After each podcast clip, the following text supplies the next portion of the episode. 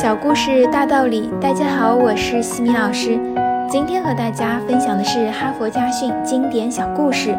故事的题目是《源太郎凭什么》。多年前，源太郎失业了。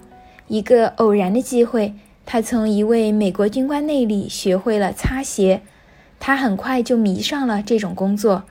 只要听说哪里有出色的擦鞋匠，就千方百计地赶过去请教，虚心学习。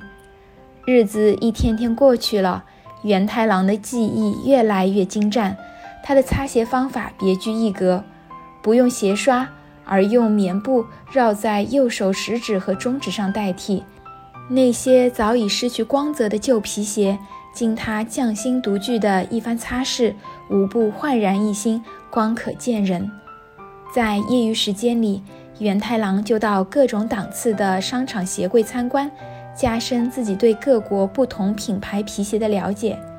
他还经常到人群聚集的大街上，细心观察人们穿着皮鞋走路的不同姿态。就这样，源太郎逐渐形成了高深的职业素养。只要他与人擦肩而过，便能知道对方的皮鞋皮质如何，产自何处。从鞋的磨损位置和程度，就可以说出这个人的健康状况和生活习惯。他的超群技艺打动了东京一家叫做凯比特的四星级饭店经理，他将源太郎请到饭店，专门为这里的顾客擦鞋。令人惊讶的是，自从源太郎来到凯比特之后，演艺界、文化界、商界乃至政界的名人。一到东京，便非凯比特不住。他们对此情有独钟的原因非常简单，就是要享受一下源太郎的五星级服务。当他们穿着焕然一新的皮鞋潸然而去时，他们就深深地记下了源太郎的名字。源太郎一丝不苟的精神和非同凡响的绝技，为他赢得了众多顾客的青睐。他的顾客不止来自东京、大阪。北海道，甚至还有香港、新加坡、马来西亚等地，在他简朴的工作室内堆满了发往各地的速记鞋箱。如今的元太郎早已成为凯比特的一块金字招牌。